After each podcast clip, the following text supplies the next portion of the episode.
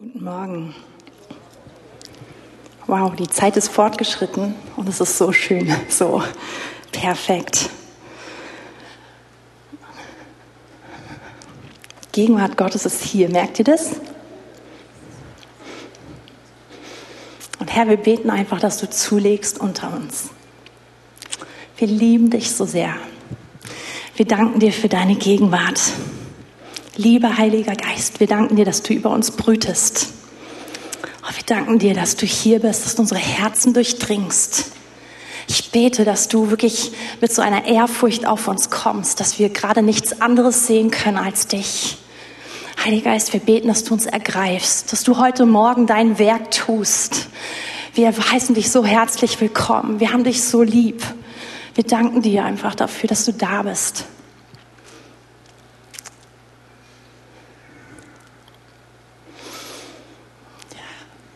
Danke, Herr. Danke für deine Nähe. Es ist wirklich das Kostbarste. Wir kennen, wir kennen nichts Schöneres, nichts Größeres. Ja. Ich weiß nicht so genau, was ich alles sagen soll und was nicht. Ich fange einfach mal an und dann schauen wir, was der Herr macht, wo er hin möchte.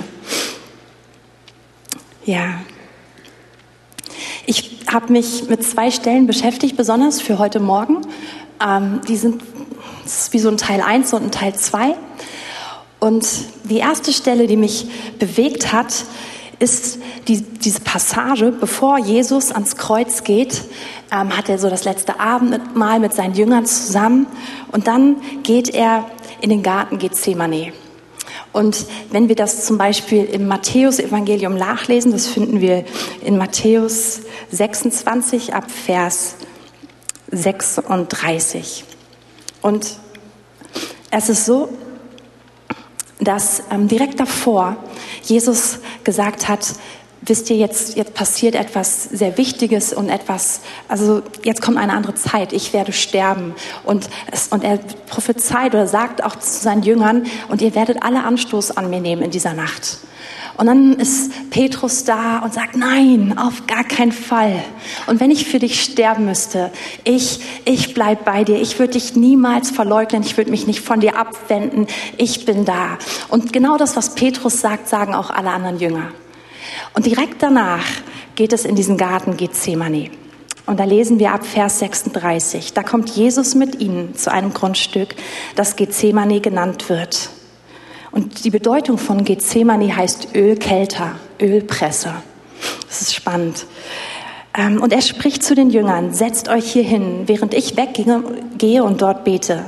Und er nahm Petrus und die zwei Söhne des Zebedeus mit sich, das sind also Johannes und Jakobus. Und er fing an, betrübt zu werden und ihm graute sehr.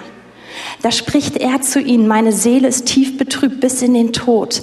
Bleibt hier und wacht mit mir. Und ich stelle mir die Szene so vor, dass es sehr ergreifend sein muss, Jesus so zu erleben.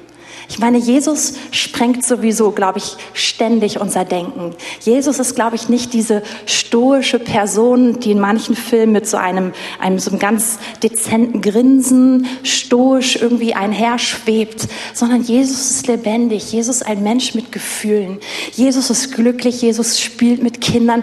Jesus ist sauer auf Dinge, die Menschen quälen. Jesus, die, ich glaube, die Jünger haben ganz viel von ihm kennengelernt, ganz viel von ihm erlebt. Aber in diesem Moment zeigt Jesus etwas, was ich glaube, was die Jünger so vorher noch nicht erlebt haben.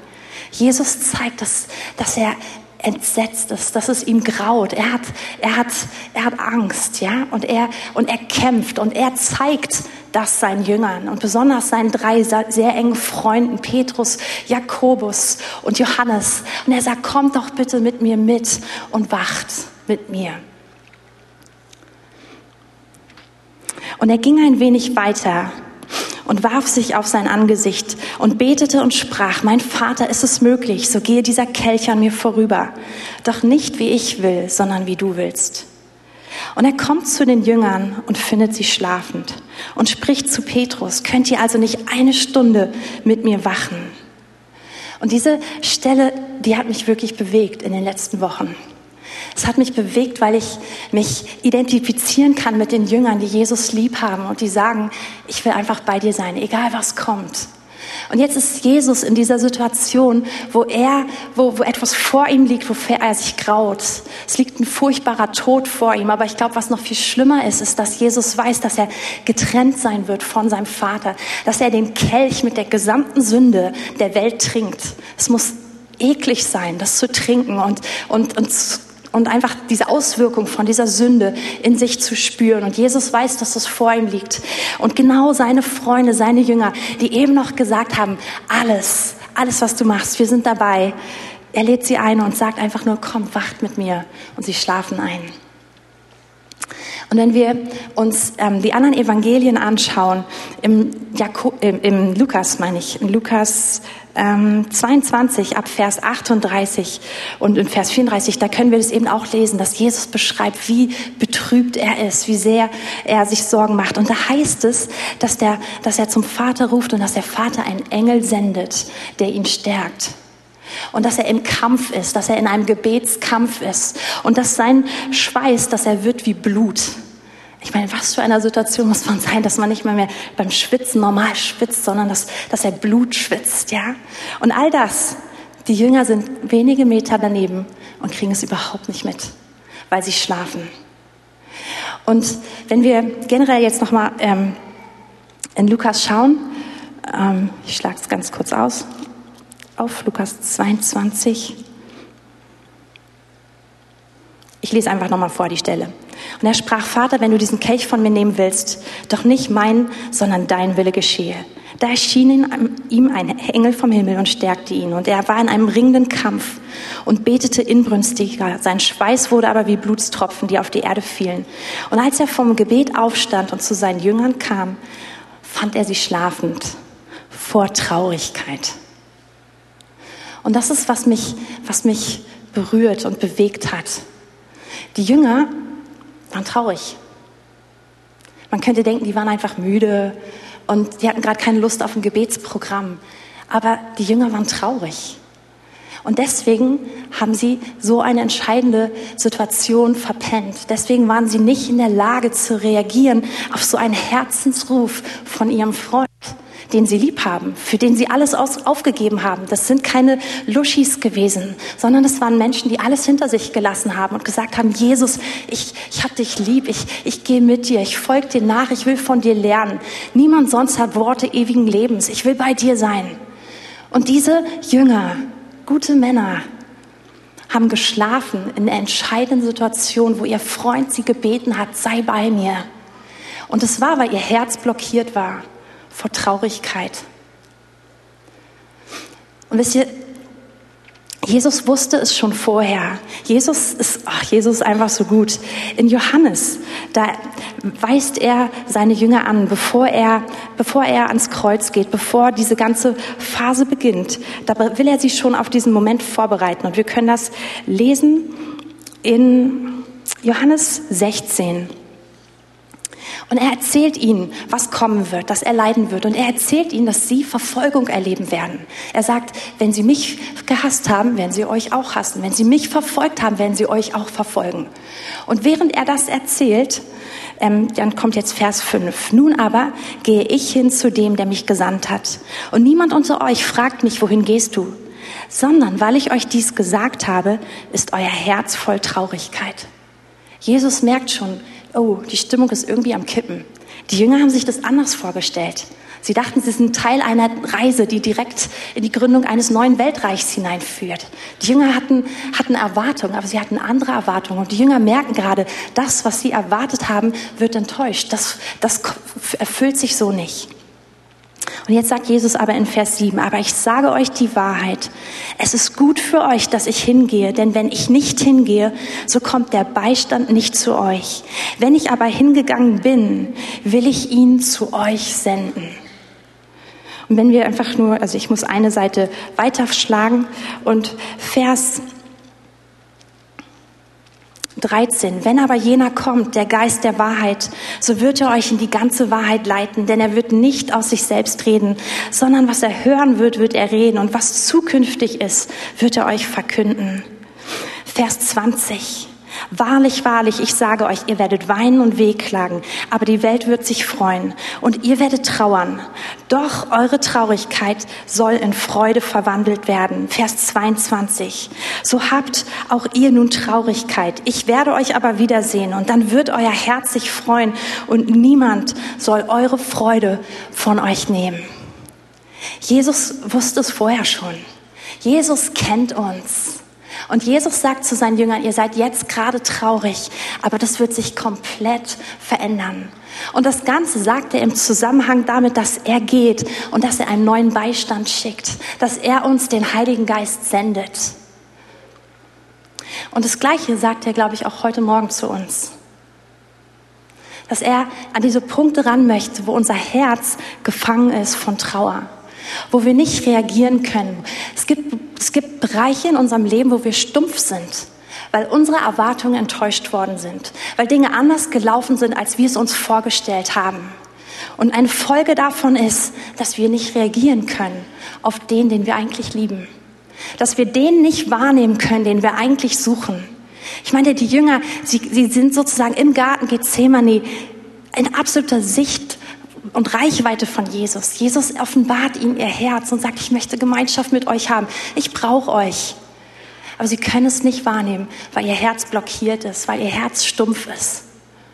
Und ich glaube, dass es uns an ganz vielen Stellen immer wieder so geht. Und ich erlebe in den letzten Wochen, wie der Herr kommt und wie der Herr näher kommt. Und es ist nicht so, dass ich ihn vorher nicht gekannt habe. Aber aber er führt uns einfach in was Neues. Und seine Gegenwart ist wunder, wunderschön. Und er geht noch tiefer, als ich es auch persönlich einfach gekannt habe. Und ich habe ganz zum Anfang schon gemerkt, als, als, als er so nah kam, dass er mich gebeten hat und gesagt hat, Katrin, Willst du mir deinen Frust geben? Willst du mir deine Enttäuschung geben? Willst du mir deine Traurigkeit geben? Gib mir deine Sorgen. Gib mir deine Angst. Gib das, was dein Herz im Griff hat, was dein Herz festhält und was immer wieder dafür sorgt, dass du mich nicht spürst, dass du mich nicht wahrnimmst, auch wenn ich direkt da bin. Und ehrlich gesagt, wenn er so da ist, ist es das Schönste, dem einfach nachzugeben und zu sagen, ja, natürlich.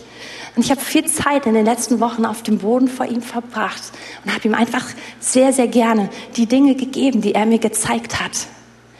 Und wisst ihr, was so schön an der Sache ist? Dass ich gemerkt habe, wie ich ihn in einer neuen Art und Weise spüren kann, wie ich sensibel sein kann für seine Nähe, leichter als früher.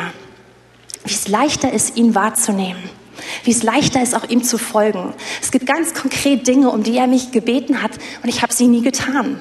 Es waren keine schlimmen Sachen oder sowas, sondern einfach, wo ich, wo ich so das, das Rufen oder das sanfte Werben des Heiligen Geistes gespürt habe, wo er mich zu bestimmten Punkten gerufen hat und gesagt hat, tu das oder, oder mach das oder such mich hier.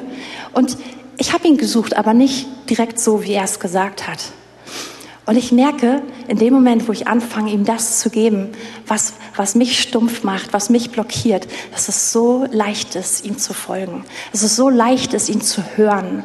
Und ich habe es in besonders drei Bereichen in, in, meinem Leben erlebt, dass es ganz leicht war in den letzten Wochen, einfach ihm zu folgen und Dinge zu tun, die ich mich vorher nicht getraut habe zu tun oder wo ich einfach zurückgehalten habe.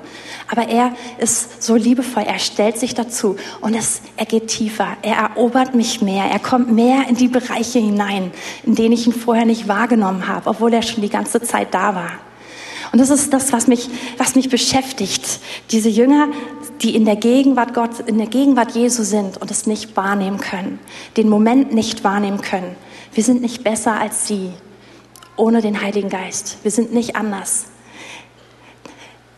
Die, genau die gleichen drei Jünger waren mit Jesus auf dem Berg der Verklärung. Das war schon eine ganze Weile davor. Und Jesus sagt zu Jakobus, Petrus, Johannes, kommt mit.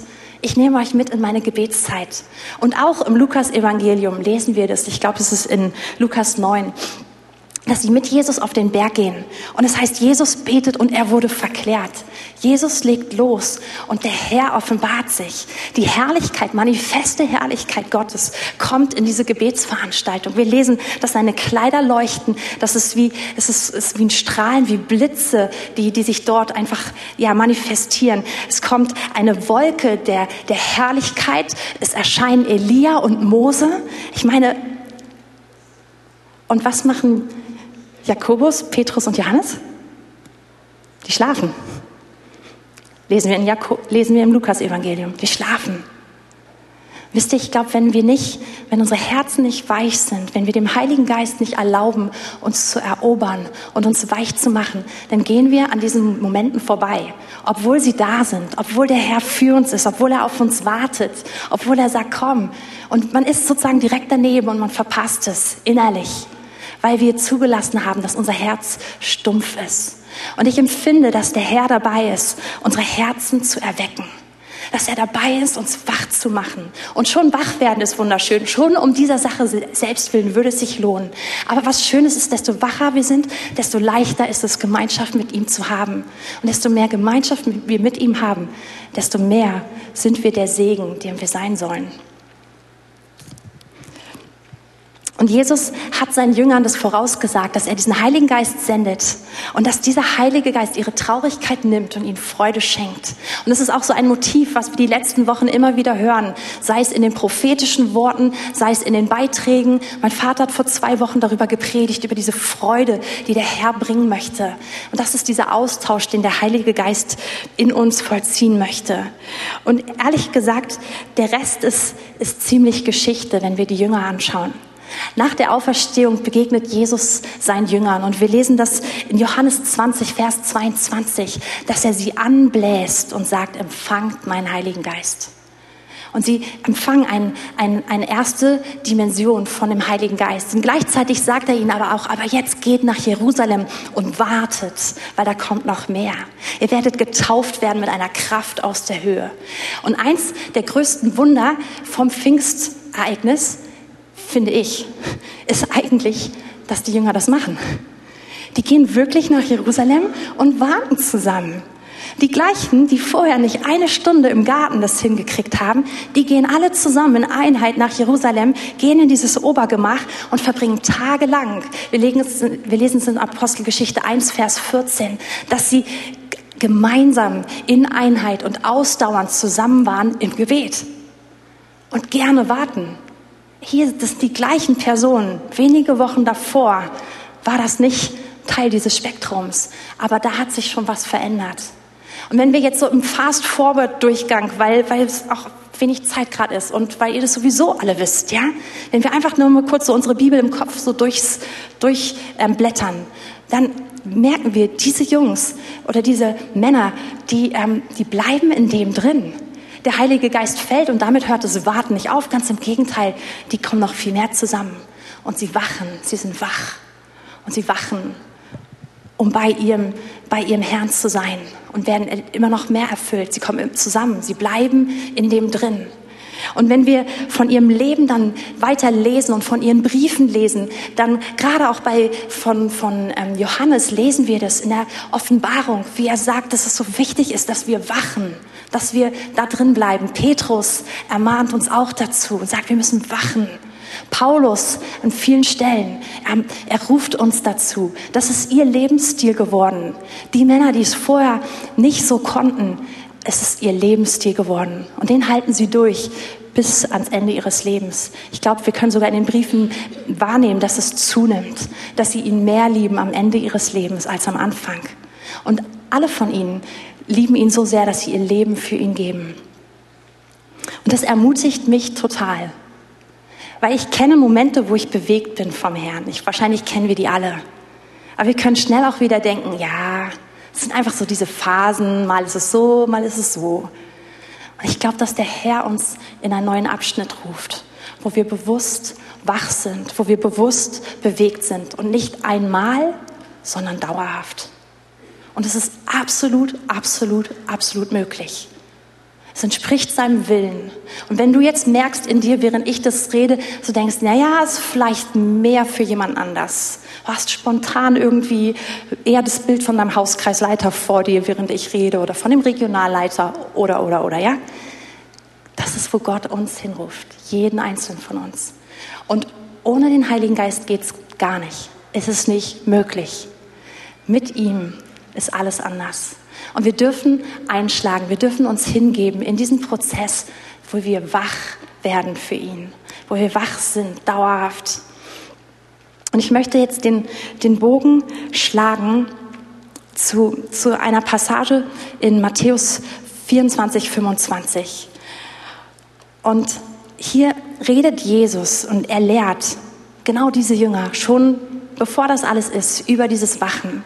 Und er redet so über das Ende der Zeit, über die Zeit, bevor Jesus wiederkommt. Und da gibt es einige Informationen, die einen ja, Fragen machen können oder ja, er, er beschreibt Dinge. Er sagt, keiner weiß ganz genau, wann, wann dieses Ende sein wird. Keiner weiß, wann diese Wiederkunft sein wird. Es gibt bestimmte Zeichen, die er uns nennt. Aber er sagt, eine Sache ist wichtig, dass wir wachen. Und, und dieses Wachen, das hat mich in den letzten Wochen total berührt. Ich habe hab jetzt über Wochen diese, diese Passage immer wieder lesen müssen und, und habe gemerkt, Herr, ich will, ich will so jemand sein, der wachen kann. Und wenn ich ehrlich mit euch bin, das ist keine Passage, die mich sonst so sehr angesprochen hat, ja?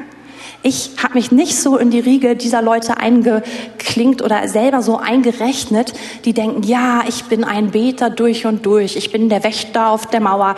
Ich habe immer gedacht, schön, super, so eine, das muss es auch geben, diese Berufung. Und, und ich schätze die, aber ich habe nie gedacht, dass ich das bin. Und ich merke, hier Jesus redet und er sagt, das ist die eine wichtige Sache, bevor ich wiederkomme.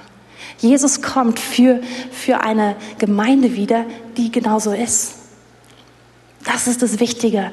Aber das Wichtige ist, gerade wenn wir das jetzt, was wir eben auch aus, aus Matthäus 26 gelesen haben, dass wir es zusammenpacken mit dem, was ist denn Wachen überhaupt? Wachen ist nicht ein Gebetsprogramm. Wachen ist keine Arbeit. Wachen ist nicht, jetzt bring den Punkt und den Punkt und den Punkt und den Punkt, Wachen ist nicht das Pflichtprogramm, was man hat, nachdem man irgendwie unterschrieben hat, Christ zu sein, sondern Wachen ist, ist ein Nahsein am Herrn. Wachen ist Sehnsucht haben nach ihm. Wachen ist diese Herzensbeziehung mit dem Heiligen Geist, die, diese Intimität mit ihm, die uns so wach macht und die, die uns einfach hilft, Jesus lieb zu haben und uns nach ihm auszustrecken, uns nach ihm zu sehen. Also Wachen ist kein Arbeiten, sondern es ist Beziehung, es ist, es ist Nahsein. Und, und Jesus macht es in Matthäus 24, 25 ziemlich deutlich, dass das das Zentrale ist, was wichtig ist für die Zeit, in der wir leben sagt, das ist, das ist der, das ist ein Schlüssel, das ist ein wichtiger Schlüssel. Den, den müsst ihr festhalten. Und wir lesen jetzt in, in Matthäus Ende 24, Anfang 25 drei Gleichnisse und ich möchte nur das mittlere aufgreifen, das mit den zehn Jungfrauen. Matthäus 25 ab Vers 1. Dann wird das Reich der Himmel zehn Jungfrauen gleichen, die ihre Lampen nahmen und dem Bräutigam entgegengingen. Fünf von ihnen aber waren klug und fünf waren töricht. Die Törichten nahmen zwar ihre Lampen, aber sie nahmen kein Öl mit sich. Die Klugen aber nahmen Öl in ihren Gefäßen mitsamt ihren Lampen. Als nun der Bräutigam auf sich warten ließ, wurden sie alle schläfrig und schliefen ein. Um Mitternacht aber entstand ein Geschrei. Siehe, der Bräutigam, Bräutigam kommt. Geht aus ihm entgegen. Da erwachten alle jene Jungfrauen und machten ihre Lampen bereit. Die Törichten aber sprachen zu den Klugen, Gebt uns von eurem Öl, denn unsere Lampen erlöschen. Aber die Klugen antworteten und sprachen, nein, es würde nicht reichen für uns und für euch. Geht doch vielmehr hin zu den Händlern und kauft für euch selbst. Während sie aber hingingen, um zu kaufen, kam der Bräutigam, und die bereit waren, gingen mit ihm hinein zur Hochzeit, und die Tür wurde verschlossen. Danach kommen auch die übrigen Jungfrauen und sagen, Herr, Herr, tu uns auf. Er aber antwortete und sprach, wahrlich, ich sage euch, ich kenne euch nicht. Darum wacht, denn ihr wisst weder den Tag noch die Stunde, in welcher der Sohn des Menschen kommen wird. Ich glaube, gerade dieser letzte Vers ist der Schlüssel, um das zu verstehen. Der letzte, der Vers 13 und auch Vers ähm, 12. Jesus sagt, es ist so wichtig zu wachen. Und wachen heißt nicht, dass wir nicht schlafen. Weil in diesem Gleichnis schlafen alle. Amen. Ist, so, ist doch erleichternd, ja? Die Törichten und die Klugen, alle schlafen. Und wozu Jesus uns ruft, ist diesen Lebensstil zu haben, wo unsere Herzen bewegt sind mit Verlangen nach ihm. Zu jeder Zeit. Wo wir, wo wir ihn erwarten. Und was, ich, was, mich, was mich bewegt, wir, wir gehen das kurz so ein bisschen durch. Nicht ganz, ganz tief, aber, aber ja, wir greifen uns kurz die, die Punkte raus hier. Also das Himmelreich in, der, in den letzten Tagen gleich zehn Jungfrauen. Und diese zehn Jungfrauen bereiten sich darauf vor, einen Bräutigam zu treffen. Und sie nehmen ihre Lampen. Und diese Jungfrauen, die stehen für uns. Paulus sagt zum Beispiel in, im 2. Korinther 11, Vers 2, dass, dass wir, dass er uns vorbereitet hat, wie eine, also dass er die Korinther vorbereitet hat, wie eine Verlobte für den Herrn. Ah, haben wir jetzt gerade nicht da, ist auch nicht, ist nicht wichtig. Also es bezieht sich auf uns, ja. Und es gibt, es gibt Unterschiede. Es gibt, es gibt Frauen, die haben Jungfrauen, die haben Lampen, alle haben Lampen, aber es gibt, die Hälfte von ihnen hat auch Öl. Und interessant ist, wofür können diese Lampen stehen? Wir, wir lesen das in der Bergpredigt in Matthäus 5. Da heißt es, dass wir das Licht der Welt sind und dass unser Licht leuchten soll, dass es nicht verborgen werden kann. Und da heißt es, dass wir aber unsere guten Taten, dass, sie, dass, dass, dass die gesehen werden von den Menschen und dass wir damit leuchten. Und in der Offenbarung, da sehen wir Lampen, da stehen Lampen für Gemeinden. Man kann diese Lampen als ein Bild für Dienste benutzen, für Dienste für den Herrn, die gut sind und die wir absolut brauchen. Und alle diese Jungfrauen, sie dienen dem Herrn. Sie haben einen Dienst für den Herrn. Aber die Hälfte der Jungfrauen hat Öl. Und ich glaube, dieses Öl, das steht für die Gemeinschaft, die wir mit dem Heiligen Geist haben. Es fließt aus dem heraus. Es ist der Effekt von dem, dass wir eine Herzensbeziehung mit ihm haben. Dass wir, dass wir intim mit ihm sind, dass wir ihn kennen, dass wir wissen, wie es, sich, wie es ist, bei ihm zu bleiben. Und dieses Öl, das ist das, was die Lampen leuchten lässt.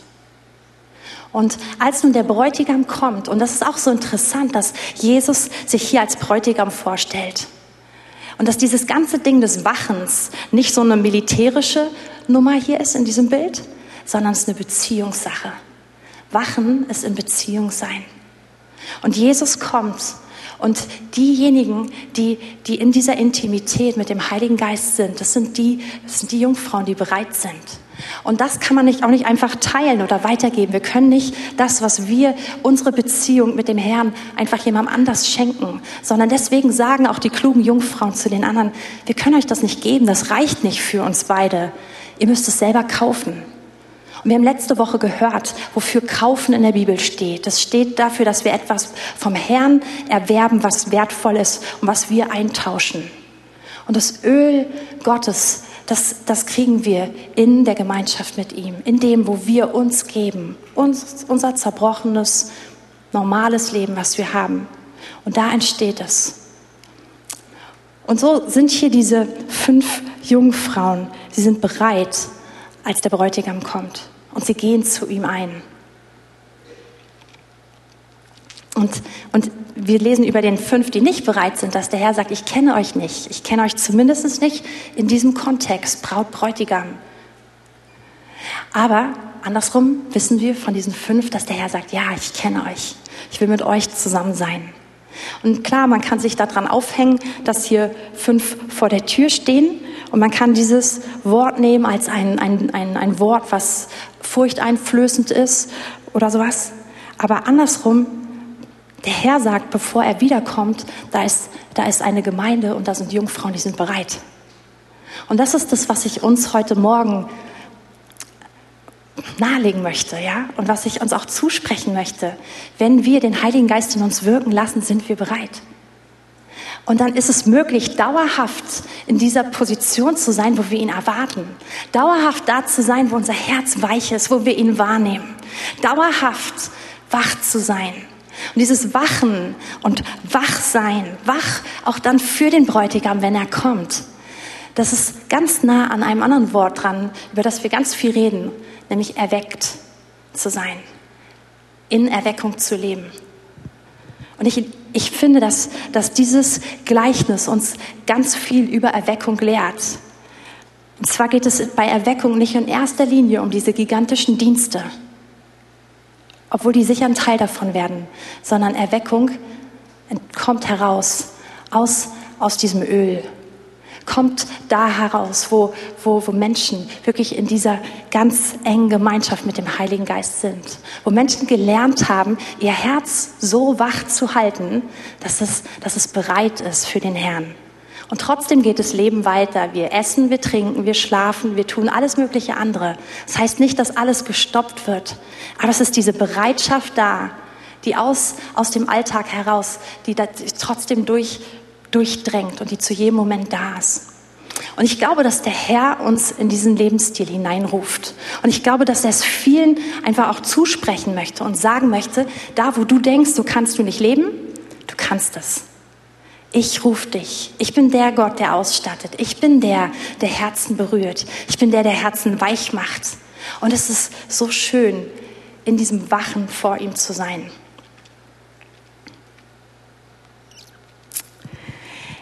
als ich, ich habe diese Stellen, wie ich schon gesagt habe, bearbeitet und letzten, ich glaube Dienstagmorgen, komme ich ins Büro und da liegt ein Päckchen für mich von Amazon. Eine Bücherbestellung. Ich, äh, ich bestelle häufig Bücher, freue mich, wenn sie ankommen, aber ich hatte keins bestellt. Aber mein Name stand drauf. Und war auch keine Information oder so drin, sondern nur ein Buch von Mahesh und Bonnie Chafta. Ist 20 Jahre alt, 1999 rausgebracht worden. Und es hieß, oder es heißt The Watch of the Lord, also die Wache für den Herrn. Interessant. Gut, habe ich es dann also mit nach Hause genommen und am, am Nachmittag oder am Abend ein bisschen drin geblättert und gelesen. Und ich war wirklich fasziniert davon. Also wer auch immer mir das geschickt hat, falls du hier bist, vielen Dank. Hat mich wirklich bewegt. Und hat, hat genau zu dem gesprochen, was in meinem Herzen drin war.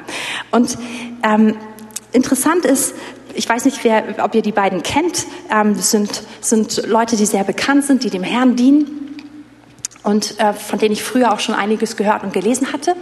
Und Bonnie und Marsch Schafter sind ähm, ein Ehepaar, was sich dem Gebet wirklich hingegeben hat. Die, die beten von Herzen gerne. Die sind Beter. Und von denen hätte ich schon immer gesagt, das sind die Wächter auf der Mauer. Das sind die einfach, ja. Und, und es gibt einen, einen Moment in, ihrem Leben.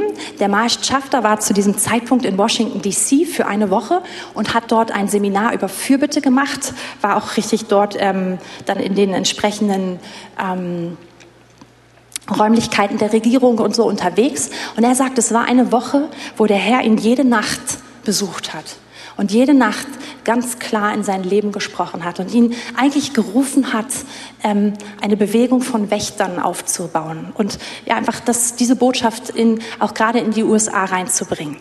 Und er war begeistert davon, er hat alles aufgeschrieben, was der Herr gesagt hat. Und er kommt nach Hause und will das seiner Frau erzählen.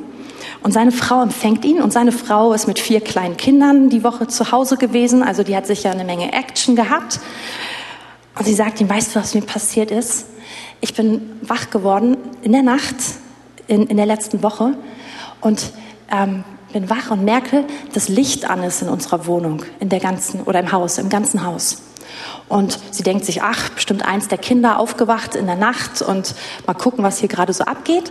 Und sie steht auf und, und geht durch die Wohnung, findet keins der Kinder und kommt ins Wohnzimmer rein und merkt, dass die manifeste Gegenwart Gottes so im Wohnzimmer ist, dass es die ganze Wohnung erleuchtet.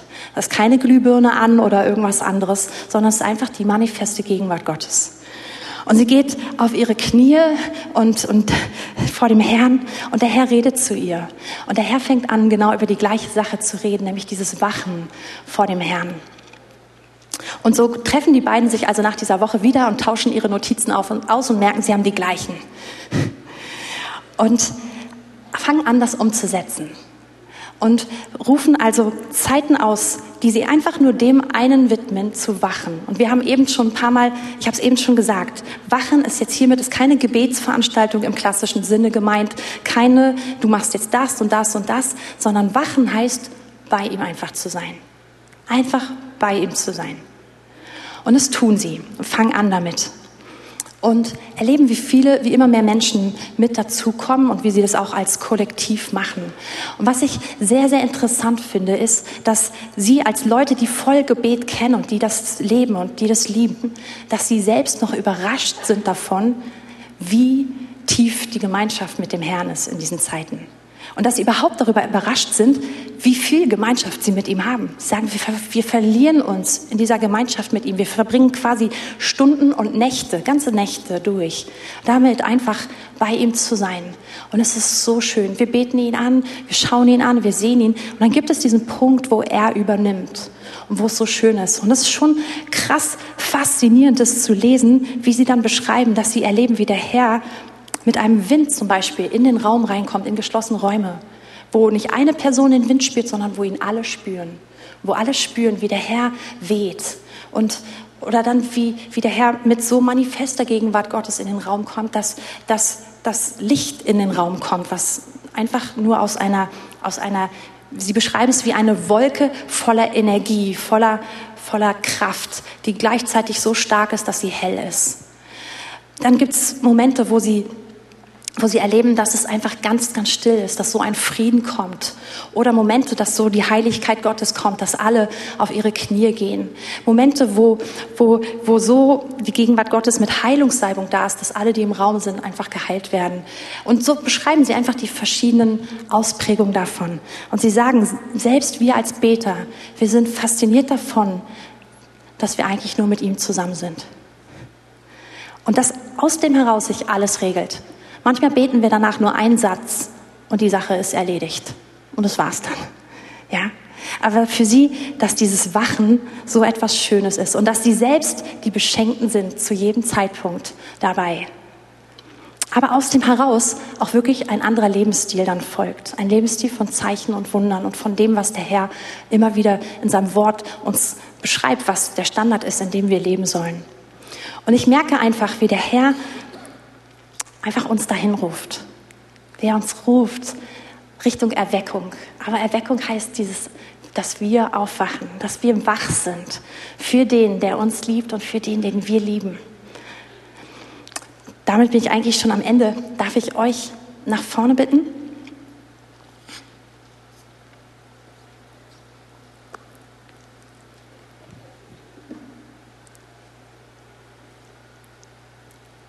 Und Herr, das bete ich, dass du, dass du uns einfach dahin tiefer führst. Und zwar uns alle. Ich danke dir, dass du niemanden zurücklassen möchtest. Ich danke dir, dass hier niemand in dem Raum ist, an dem du vorbeigehen möchtest. Ich danke dir, dass du jeden einzelnen von uns in eine tiefe Beziehung zu dir reinführen möchtest, die so real ist, dass, dass wir dich so kennen oder dich mehr kennen als auch physische Personen.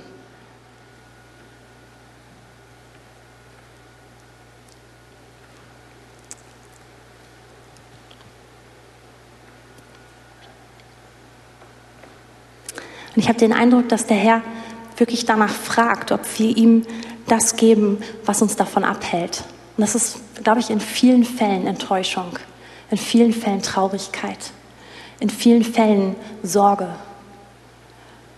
Und das ist etwas, was uns stumpf macht gegenüber Gott und uns einfach wieder rauszieht. Und ich glaube, dass Gott uns heute Morgen fragt, ob er das haben kann, ob wir ihm das geben können und ob wir einfach das zulassen, dass er diese Bereiche unseres Herzens neu erfüllt, dass er sie lebendig macht.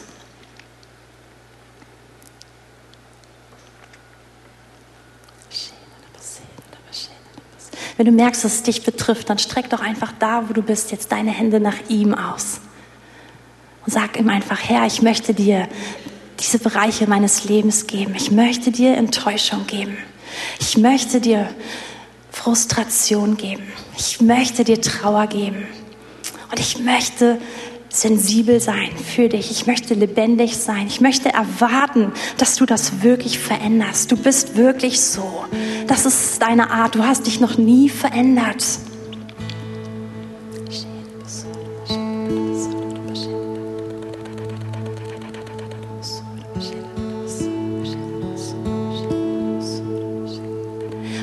Ermutigen, jetzt sehr konkret mit Gott zu sein. So Traurigkeit oder Enttäuschung ist sehr allgemein. aber jetzt einfach leise für dich, vielleicht flüsternd. Sag ihm das konkret. Sag ihm konkret, was es für dich bedeutet, ihm das hinzulegen. Und auch vor allem, was es ist.